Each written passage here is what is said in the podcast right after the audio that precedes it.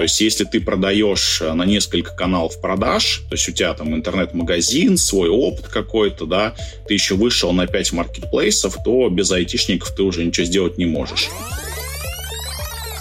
То есть это тоже такая определенная боль, как это, соблюдать все требования маркетплейсов, выстроить там а, правильные процессы и штрих-кодирования различных маркировок, отгрузок, упаковки. И вот мы enterprise клиентам с этим помогаем. Ну, наверное, когда ты никогда не сталкивался с айтишными этими системами, они все по умолчанию сложные.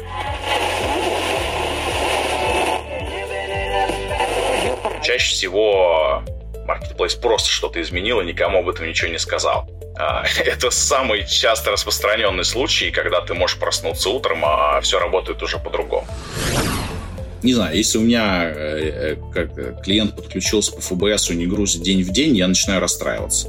Вот. И сразу всех своих ругаю, говорю, что за фигня, идите погружайтесь, чтобы день в день были отгрузки. Как что это такое вообще?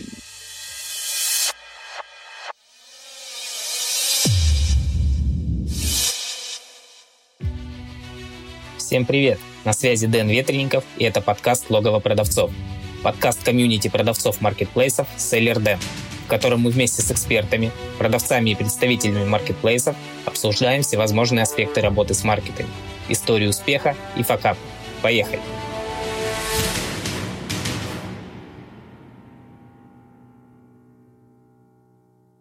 Сегодня в гостях у меня Александр Рошаль. Александр – руководитель компании РДВ, Саша, привет. Да, привет всем.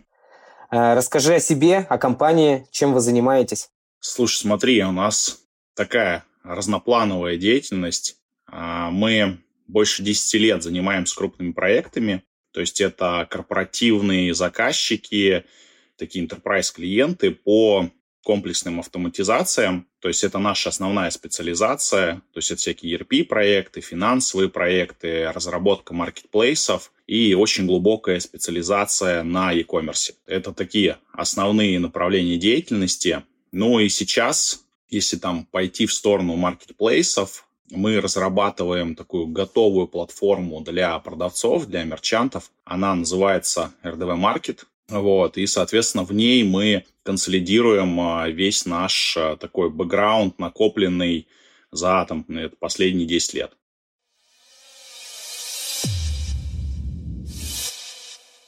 Глава 1.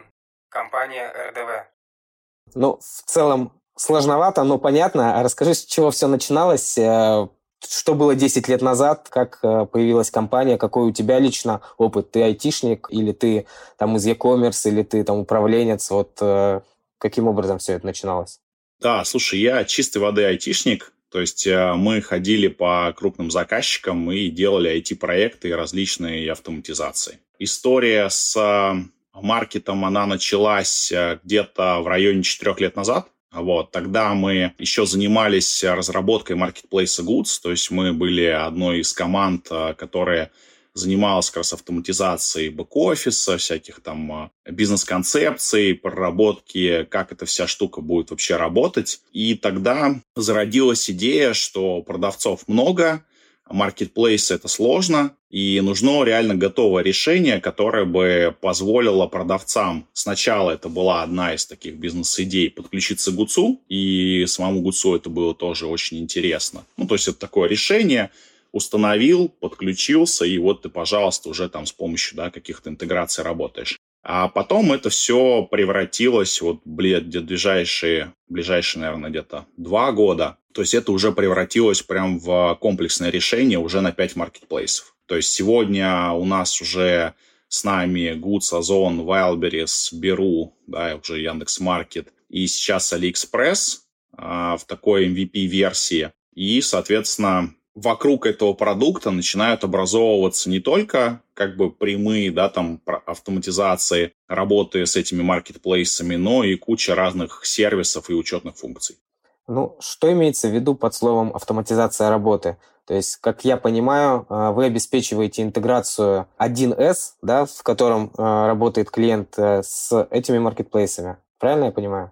Ты знаешь, как тут э, упор больше даже не в IT-технологии, то есть мы изначально больше любим бизнес-процессы, да, То есть э, как продавец должен работать, это самое главное. То есть API и все эти интеграции, это просто инструмент, да, там, как данными обмениваться, но они ничего не помогают. А, первая идея была, и она до сих пор, это как основная концепция, это максимальная простота и готовый процесс. Ну, то есть мы выстроили абсолютно линейный процесс а, для продавца, чтобы он смог выгрузить а, свои товары, выгрузить цены, обновлять остатки, принимать заказы, там, а, было минимум участия людей в каждой точке процесса, да, то есть для этого нам там потребовалось автоматически подтверждать заказ, резервировать остатки на складе, там, формировать всякие задания на склад. И вот весь этот линейный процесс там от а, первой коммуникации, вообще первого касания до маркетплейса, заканчивая конечной отгрузкой, а мы полностью этот бизнес-процесс автоматизировали, его прописали, и вот эту вот готовую, можно сказать, методологию мы внедряем всем нашим продавцам, помогая им выстроить свои процессы продаж, складские процессы учетные. Ну, речь именно об 1С, да, то есть э, изначально да. у клиента вашего должна была 1С быть, должна быть 1С, которая... Нет, это нет, нет, нет, нет, не так, да. Смотри, а, речь, да, про 1С, то есть это все сделано на платформе 1С. В нее включены стандартные конфигурации, а, моделей две, то есть, если ты уже устоявшаяся компания, у тебя есть 1С, то для тебя это модульная история. То есть, ты фактически ее можешь к себе пристроить, и у тебя будет одна большая ERP-система. У кого нет 1С, это второй формат, мы их называем сервисные клиенты. Тут мы полностью даем им 1С в аренду. То есть для них это полностью такой аутсорсинг всей инфраструктуры. Они работают у нас а, ну, в облаках фактически, да, и, соответственно, получают а, полную конфигурацию, там все лицензии, все, что нужно, ну, вообще не запариваются. Вся вот эта история, она включена у нас в стандартные тарифы, которые вот все на сайте для всех представлены. Глава 2. Первый шаг. Хорошо, вот ты сказал о том, что там все автоматизируете, начиная с первого шага и заканчивая там а, процессом отгрузки. А, что ты имеешь в виду под первым шагом? А, что вы там, ну, с чего вы начинаете, с чего начинает взаимодействовать с, вами клиент? Это вы заключаете от имени клиента договор с маркетплейсами или начинаете с заведения карточек, или вот что первым шагом при взаимодействии с вами происходит на стороне клиента? Смотри, есть бизнесовое, да, начало, то есть это подписать договор оферты, да, с каждым подать документ, то есть здесь мы тоже помогаем на уровне наших менеджеров. Соответственно, чаще всего этот шаг уже мерчант прошел у нас так. Помогаем мы ребятам где? То есть э, первый шаг начинается, да, с контента, Тут можно точно так же нас подключить на то, чтобы мы помогли правильно завести карточки товаров, да, эта услуга особенно там востребована на зоне Wildberries, вот, то есть обычно средний крупный бизнес э, приходит и говорят, да, ребят, мы вообще вот ничего не понимаем, давайте вы просто все сделаете. Малый бизнес, он немножко себя по-другому ведет, он любит сначала сам поразбираться, где-то поошибаться, как бы он обычно приходит уже с историей, когда он сталкивается с техническими сложностями, да, то есть это уже никто не хочет э, морозить э,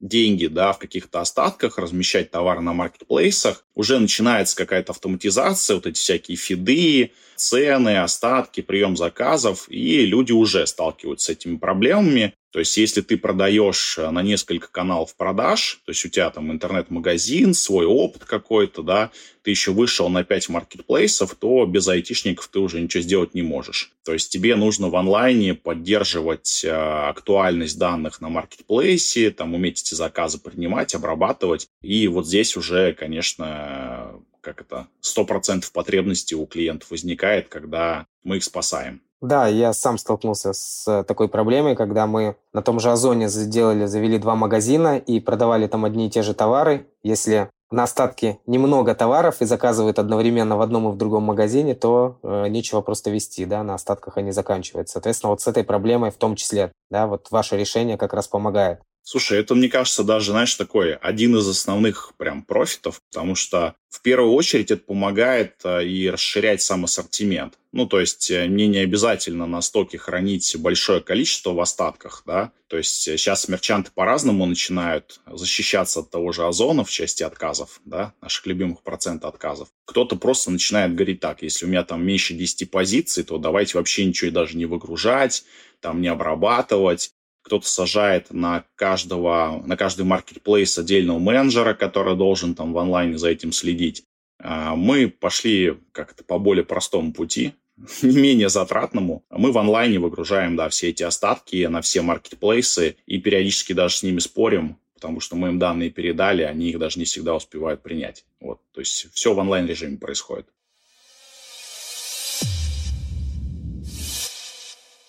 Глава 3. Портрет клиента.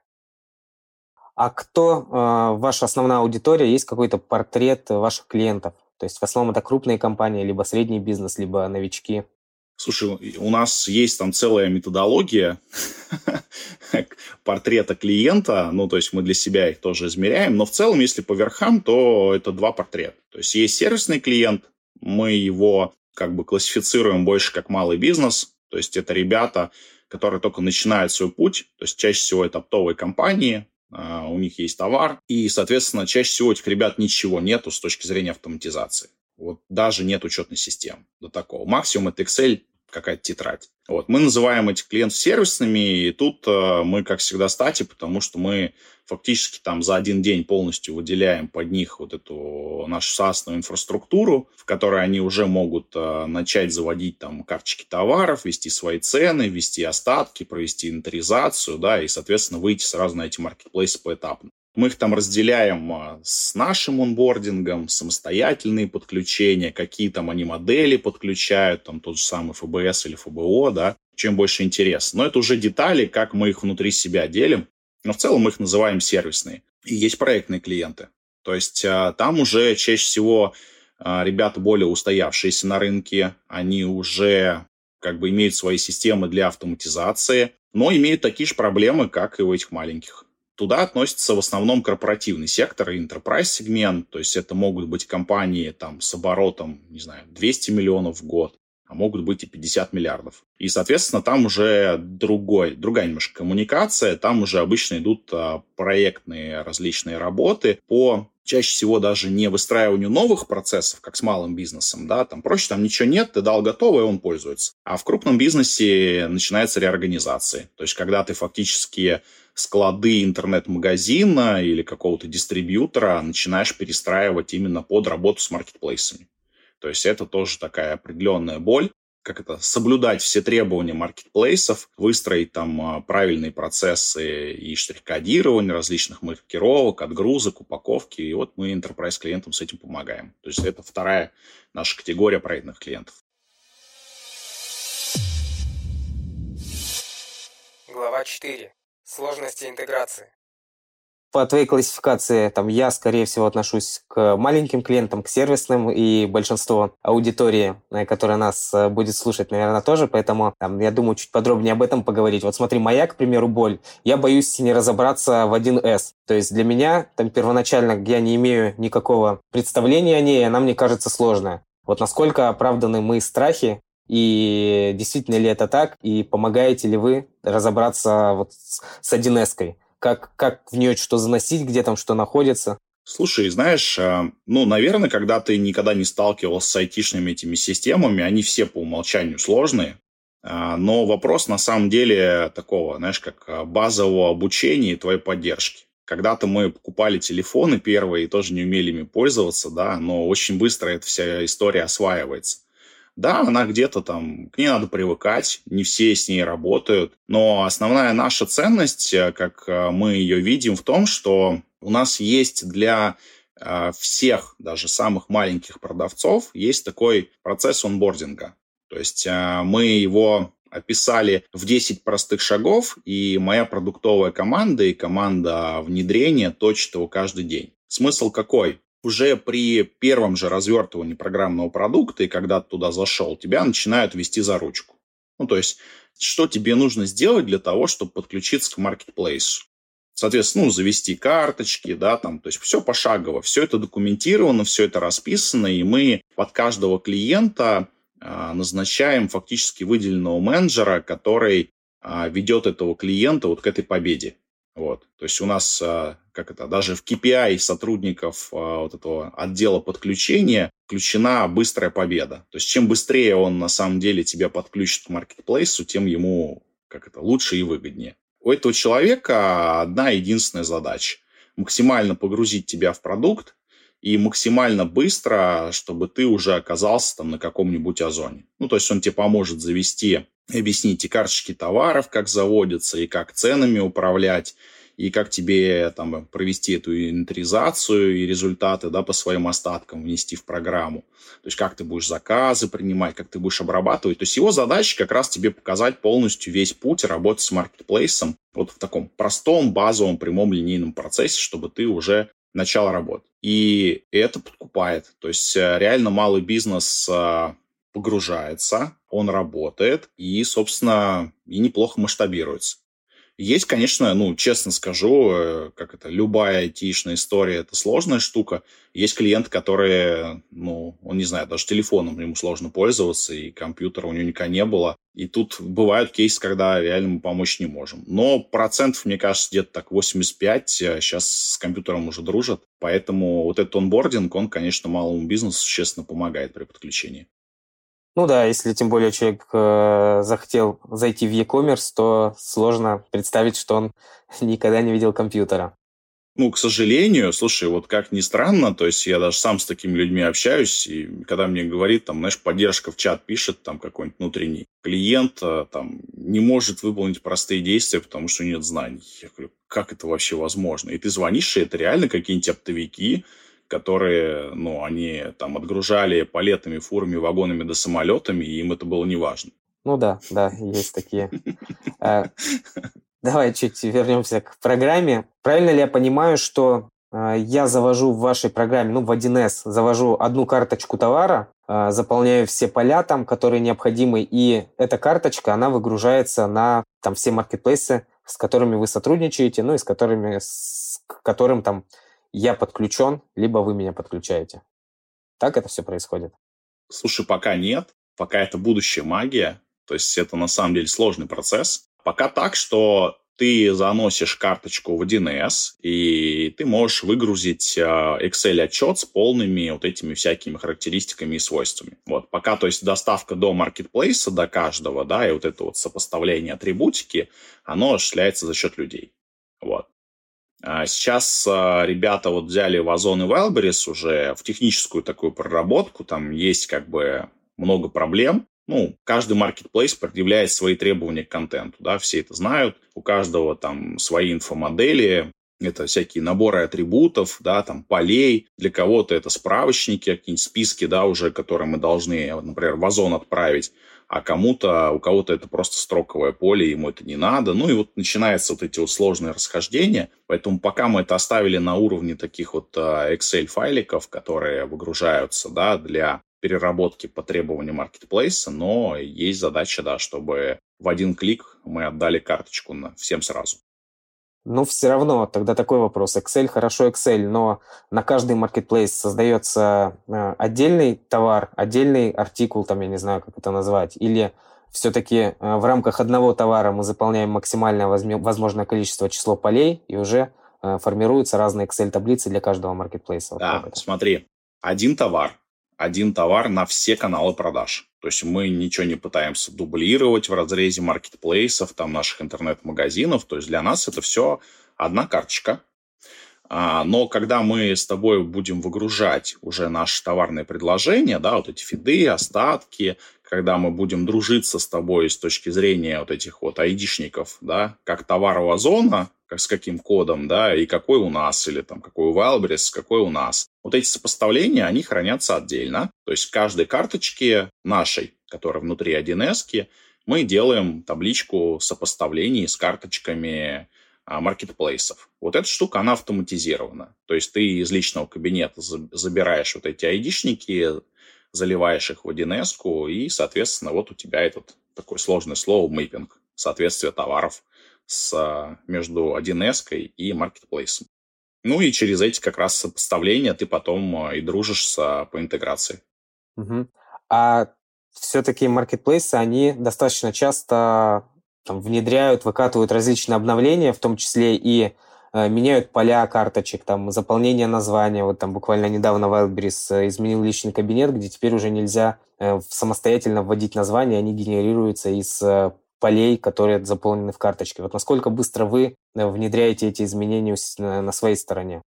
Слушай, ну по контенту сейчас пока нечего, да, такого будет ответить, но вот все, что связано с фидами обработкой заказов, то есть мы там больше всего получаем вот этих изменений от маркетплейсов, причем они есть, знаешь, есть плановые изменения, мы на самом деле очень рады, когда о них кто-то сообщает, но чаще всего маркетплейс просто что-то изменил и никому об этом ничего не сказал.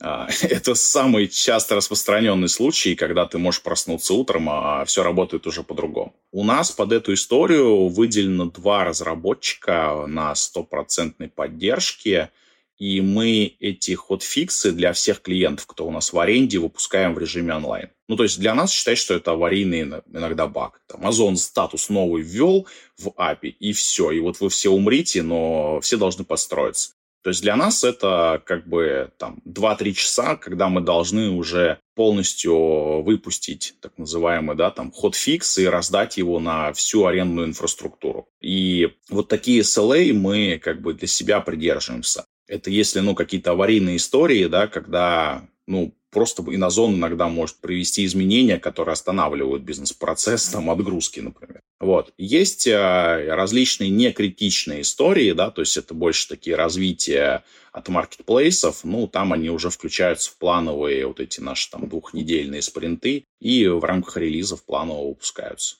Вот. Но самое главное, что вот мы научились все аварийные истории решать там в течение полудня. А меняются часто. Ну да, да, меняется часто, это понятно. У нас очень часто меняется, да, изменения проводятся. Причем, ну, из-за того, что у нас 5 маркетплейсов, нам вообще классно. У нас каждый день что-то новое. А что происходит, если клиенту блокируют либо меняют API? Как быстро вы это решаете? Потому что, почему спрашиваю, у Wildberries, по-моему, летом прошлого года да, была история, что они массово отключали API, кому-то меняли API, там долго не выдавали новые. Вот столкнулись ли вы с этой проблемой? Слушай, ты знаешь, у нас это мимо проходит все время. То есть это знаешь, кого затрагивают такие штуки? Сервисы аналитики. То есть, когда ты начинаешь э, фактически ну, высасывать из Wildberries огромные объемы данных, и он это видит, как бы, то тебя начинают блокировать. У нас получается как? То есть, когда Wildberries, вот эта вот волна была отключений, то есть мы всех наших клиентов сразу предупредили про... Ну, то есть, а мы отключали почему, да? Никто не хотел скидку давать. Там еще с этого началось. А, мы с нашими клиентами работали так. То есть, что, во-первых, а мы их предупреждали о каких-то изменениях заранее, да, всех. Два, все токены, которые были получены, они были согласованы с ВБ, а в том числе всякие пилотные, поэтому нас, в принципе, не отключают.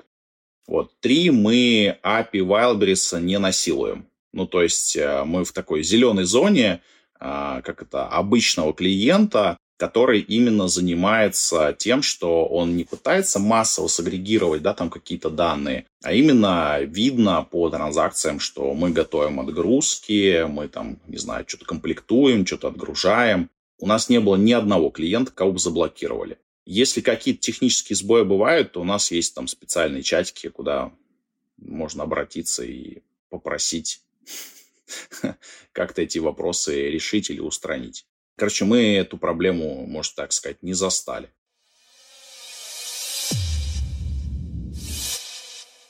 Глава 5. Продажи со своего склада.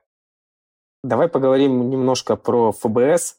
Э, мне кажется, там ФБС, э, ну, то есть для тех, кто не знает, это торговля со своего склада Озона и Вайлбериса, ну, достаточно такая сложная штука с точки зрения, э, с точки зрения там, контроля остатков и логистики, и отправления вот этого всего вовремя в срок. Там Wildberries тем более сейчас э, вел такую историю, что чем быстрее отправляешь, тем меньше платишь. Вот э, насколько там твой сервис в этом помогает производителям и насколько, ну, поставщикам, производителям, селлерам, и насколько быстро вы подключили ФБС от Wildberries, когда они его внедрили. То есть сейчас полноценно можно работать по ФБС, используя там вашу программу? Слушай, мне кажется, вот как это, мы самый, э, как это, самый лучший помощник в этой части. Объясню почему. Ну, то есть первое, автоматическая выгрузка цен остатков в онлайн-режиме. Это сразу, ну, как бы первый плюс, никаких там проблем. Второе, мы принимаем автоматические заказы. Мы их автоматически подтверждаем. Мы их автоматически резервируем, отдаем на склад.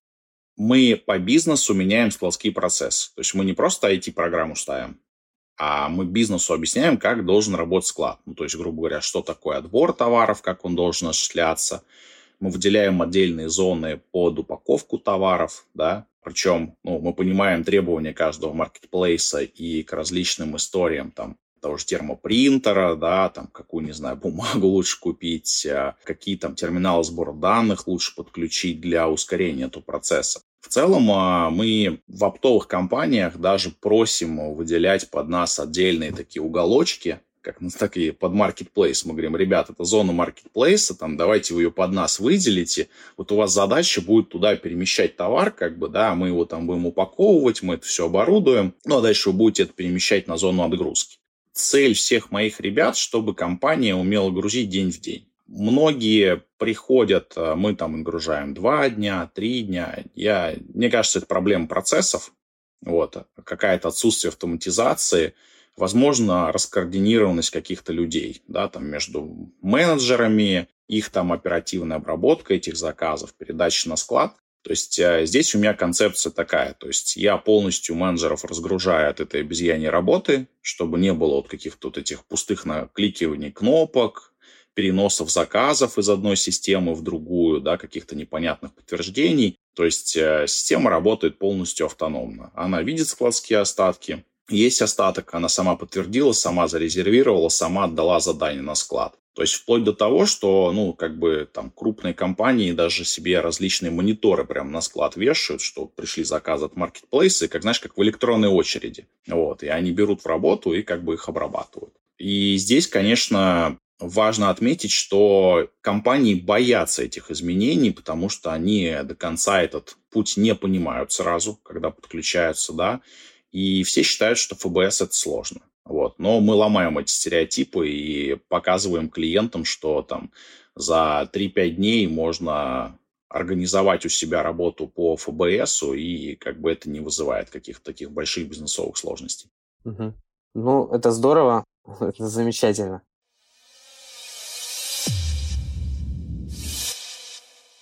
Глава 6. Расчет чистой прибыли.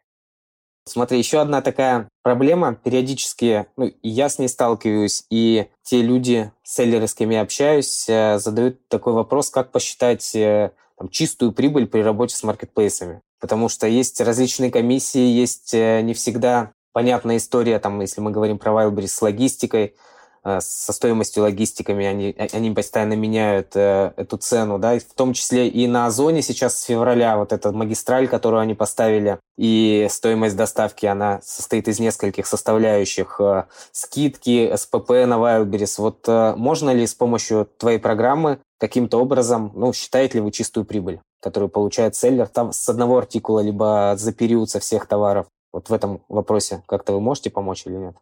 Да, слушай, здесь как бы Здесь 1С, а, ну, наверное, самая сильная из всех, кто сейчас есть вообще в рынке, да, потому что мы же изначально были про учет, и вся основная концепция 1С, она построена на учете, и именно как раз на нашей прекрасной, да, там, рентабельности, марже, прибыльности, то есть это, по сути, специализация даже самого этого продукта. Поэтому, конечно, мы и агрегируем всю информацию о продажах, мы агрегируем всю информацию о комиссиях, мы агрегируем все расходы, то есть это как прямые истории с закупками, это, возможно, и все транспортные расходы, да, которые связаны у нас там с доставкой до тех же самых РЦ-маркетплейсов. Это история с а, той же самой логистикой, да, возможно, там любая упаковка, все что угодно. То есть мы даже зарплату можем включать э, людей вот в эту структуру маржи, да. То есть выход э, в том, что 1С – это лучшее решение по расчету той же самой себестоимости, да, это как раз ну, наша, по сути, экономика.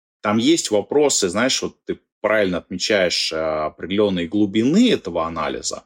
Вот, то есть в целом 1С это считает все, но не без бухгалтера. Вот это вот тоже важное да, дополнение. То есть это должен быть человек, который этим занимается, за это отвечает. Это тоже важно, потому что ну, у малого бизнеса чаще всего он ищет какое-то такое прям очень примитивно простое решение, но без человека, кто будет заниматься учетом, это будет тяжело.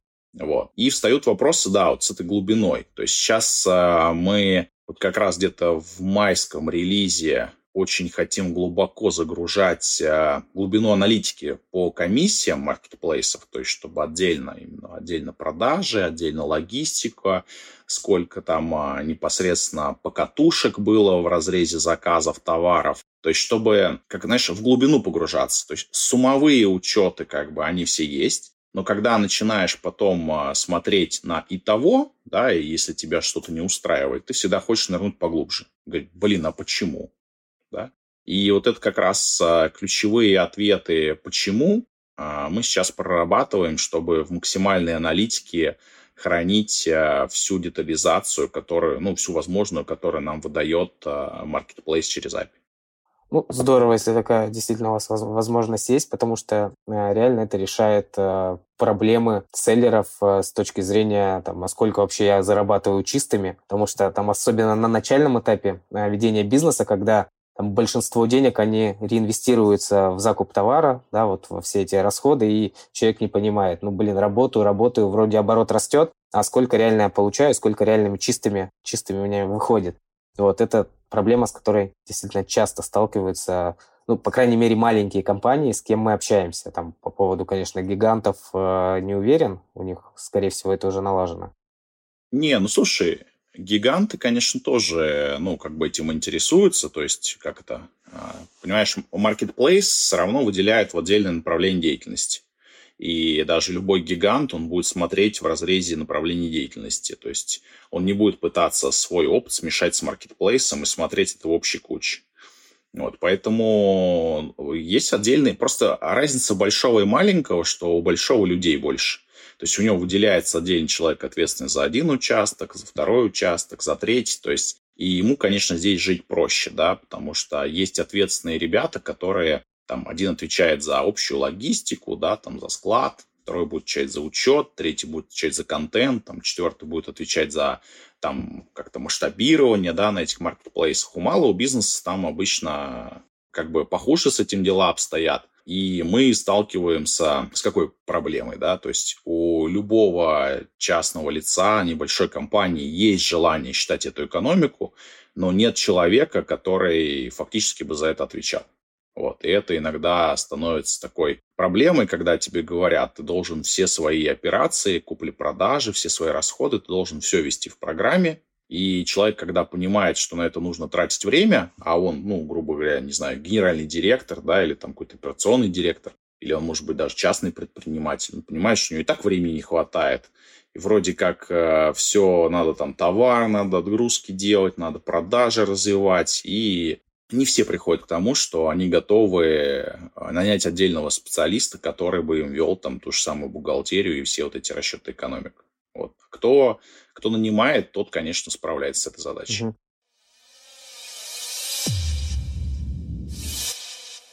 Глава 7. Обратная связь. Александр, а, а с твоей стороны, со стороны РДВ, а, у вас в команде есть э, люди, с опытом продаж на маркетплейсах, как вы понимаете боли ваших клиентов?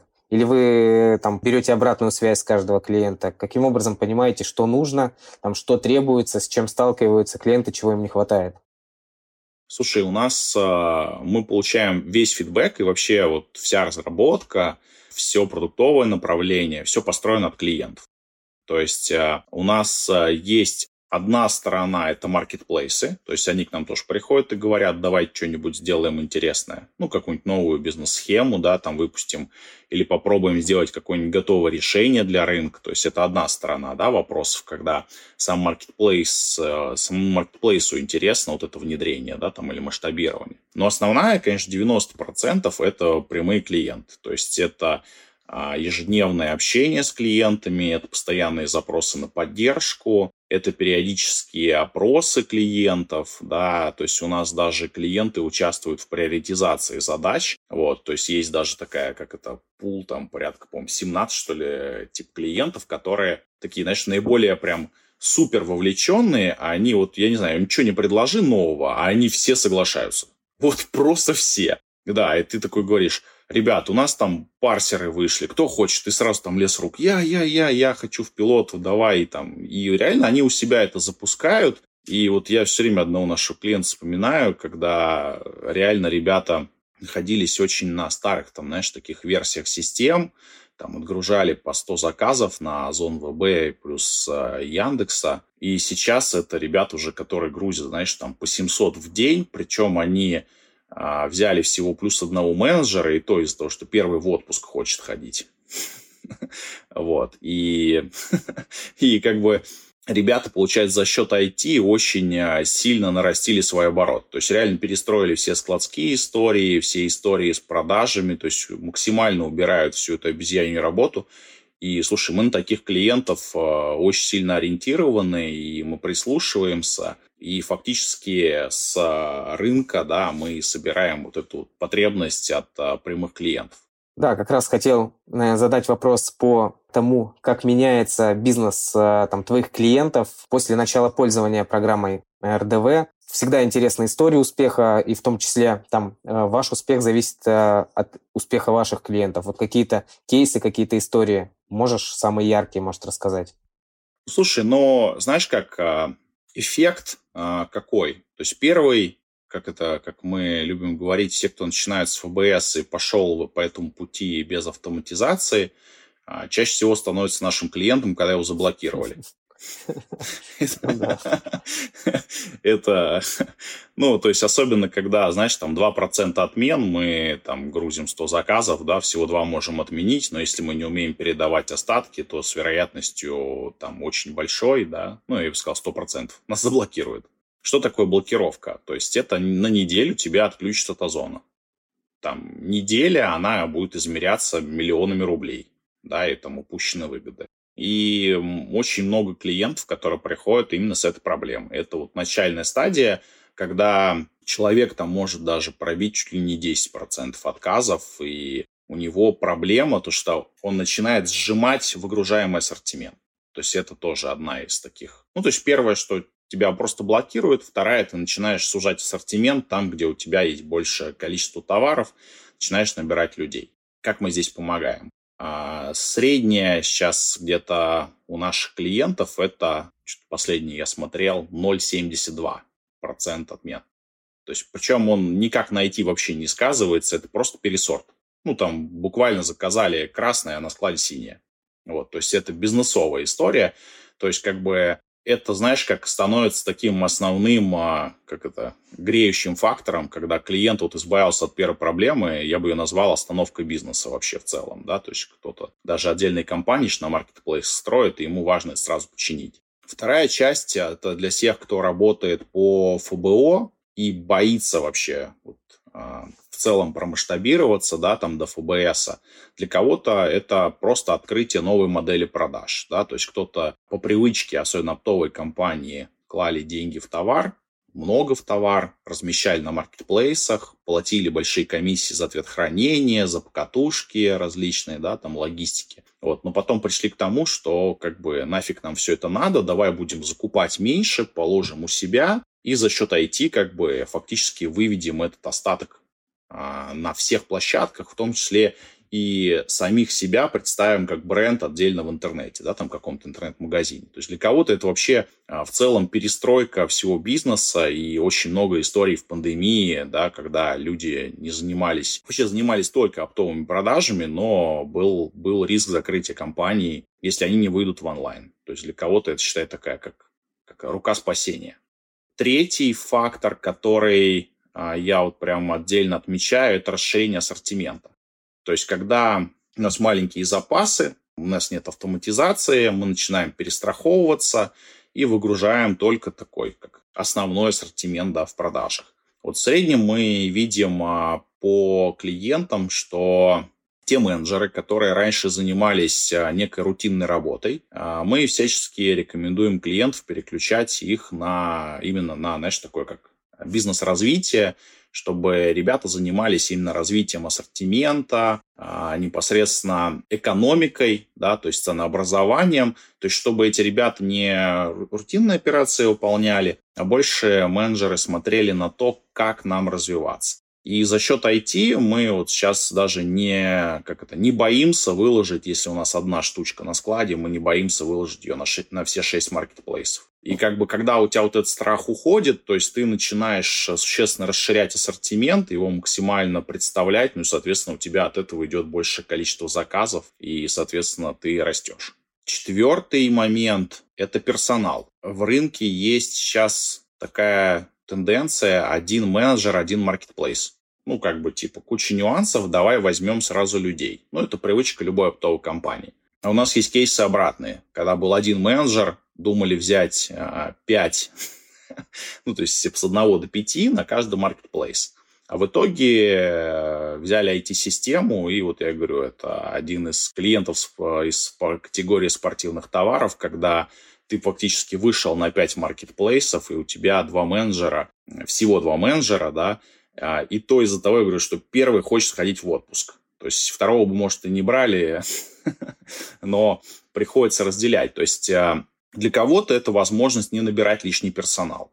Да, то есть а, ты понимаешь, что основные рутинные операции ты покрываешь за счет IT, и за счет этого высвобождается ресурс у текущих сотрудников. Мы никого не увольняем, то есть мы как раз помогаем сдерживать набор вот, за счет IT не знаю, там, пятое, по-моему, уже по списку, это все-таки организация работ склада. Это тоже важно, это как раз вот про ту боль, которую ты говоришь, со сроками отгрузки, да, там, с корректностью отгрузки, а, сколько времени надо складу на то, чтобы собрать заказ и его отдать маркетплейсу. Не знаю, если у меня э, э, как клиент подключился по ФБС, не грузит день в день, я начинаю расстраиваться. Вот. И сразу всех своих ругаю, говорю, что за фигня, идите погружайтесь, чтобы день в день были отгрузки. Как что это такое вообще? Если мы... Причем это, знаешь, это как не то, что даже э, только там какая-то моя, что ли, приехать. Мне кажется, вот любой покупатель, вот представь, ты пришел на Озон, если тебе сказали, что у тебя доставка там через день, через два, то, а тебе надо вот, ну мы же какие, это, нам надо прямо сейчас, желательно, чем быстрее, тем лучше. Как бы если ты грузишь э, там 2-3 дня, то это значит для покупателя это тоже будет показываться, что срок доставки там от 3 до 5 дней. Соответственно, вероятность, что у тебя купят, ну, я бы назвал равна там ну, процентов 10. То есть это если только этого товара нигде не будет, нет никаких альтернатив, ты такой сквозь зубы такой думаешь, ну ладно, хрен с ним, пусть мне в пятницу привезут, как бы недельку подожду. Если ты продаешь день в день, то как бы, естественно, это для покупателя также на витрине светится и будет больше заказов. Но это факт. То есть, если у тебя срок доставки минимальный, то у тебя будут покупать. Вот, потому что сервис решает э, все. То есть, на примере, когда мы как это, разрабатывали один из э, таких знакомых всем сервисов Яндекс Лавка, вот, это был прям прорыв рынка, когда, да, нужно за 15 минут доставить. То есть сейчас, пока маркетплейсы там сутками оперируют, а там самокат с лавкой оперирует 15 минутами. И, ну, будущее вот в этих вот сроках.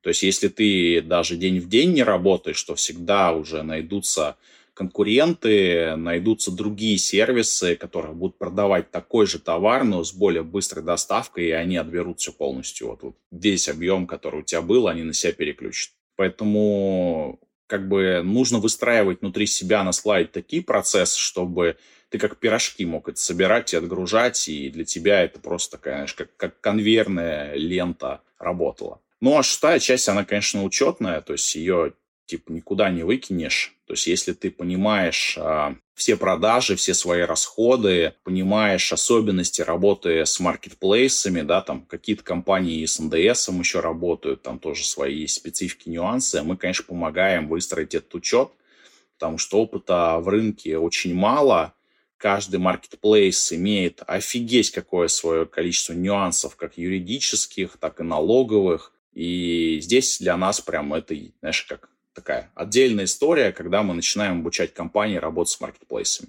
Да, действительно, э, можно рассматривать затраты, расходы на приобретение программы как расходы, да, либо пойти другим путем и, как ты сейчас объяснил, рассматривать не покупку программы Э, как, э, как расходы, да, еще большие расходы, когда ты не приобретаешь программу, когда ты не занимаешься оптимизацией того, что у тебя есть. Действительно, в этом случае получается, что ты там попадаешь по факту на большие деньги и по-другому недополучаешь ту прибыль, которую ты мог бы получить, да, вот используя вот эти там шесть аспектов, э, которые ты привел, пользуясь программой, пользуясь автоматизацией и оптимизируя все свои процессы. Саш, ну давай закончим тогда на том, что дай какой-то совет предпринимателям, продавцам маркетплейсов от себя, возможно, тем, кто только начинает свой путь на маркетплейсах, либо тем, кто уже там продает. Слушай, ну у нас как это, у всех, я тоже предприниматель. У нас у всех совет простой, не бояться. не бояться просто делать. А рынок меняется, особенно те, кто сейчас находится, да, там в опте, кто еще, как это, не полностью понял, что такое пандемия, а, не знаю, не совсем изучает, да, что сейчас происходит в мире, в e-commerce. То есть e-com это, ну, будущее всех а, развитых стран, да, можно посмотреть там пример Америки, пример Китая и пример там того же самого, да, что сейчас в России происходит – то есть надо идти в Яком, надо идти в Яком а, за счет IT, а, и все эти маркетплейсы, то есть мы также вот занимаемся с разработкой самих маркетплейсов, то есть весь Яком построен на IT-технологиях. И сейчас на самом деле борьба идет, кто выстроит вот эти все IT-шные сервисы, а, именно внутри продавца в первую очередь, да, не кто вокруг окружения какие-то создаст, которые бы а, как-то помогали, а важно свои процессы внутри компаний а, масштабировать а, за счет IT. То есть IT в этом помогает, и те, кто в это направление не смотрят, они могут потом получить большое количество проблем. Поэтому не бояться, нету в этих маркетплейсах ничего сложного, а, Просто нужно обращаться к специалистам и, соответственно, а, масштабировать свои продажи, как рассматривать марк каждый маркетплейс даже как отдельный канал продаж, не соединяя их в одну большую кучу, смотреть отдельно, как ты работаешь там на Wildberries, на Озоне, где тебе выгодно, какие товары продавать по фулфилменту, какие со своего склада, то есть считать эту экономику, да, особенно если ты там продаешь крупногабарит, то тоже ну, на fulfillment не сильно хорошо заходить. То есть и когда ты получишь IT-инструменты, которые тебе дадут возможность проанализировать вообще свою деятельность, свои продажи, свои расходы, ты уже будешь более гибко управлять всей экономикой и понимать, куда тебе лучше вложить деньги, а куда лучше их вообще не, не, не носить и не пытаться там их просто так сжигать вот так. Вот такой совет будет. Не бояться. Хороший совет. Саш, спасибо за встречу, за то, что нашел время. Мне кажется, получился достаточно интересный разговор, полезный, и предприниматели могут э, из него подчерпнуть для себя те узкие слабые места, о которых они, может быть, даже и не задумывались, но сейчас после разговора, по крайней мере, они обратят на это внимание. Спасибо, Саш. Да, спасибо, друзья. Всем удачи на маркетплейсах. Пока. Пока. На связи Дэн Ветренников, и это подкаст «Логово продавцов». Подкаст комьюнити продавцов маркетплейсов «Селлер Дэн», в котором мы вместе с экспертами, продавцами и представителями маркетплейсов обсуждаем всевозможные аспекты работы с маркетами, историю успеха и факап. Поехали!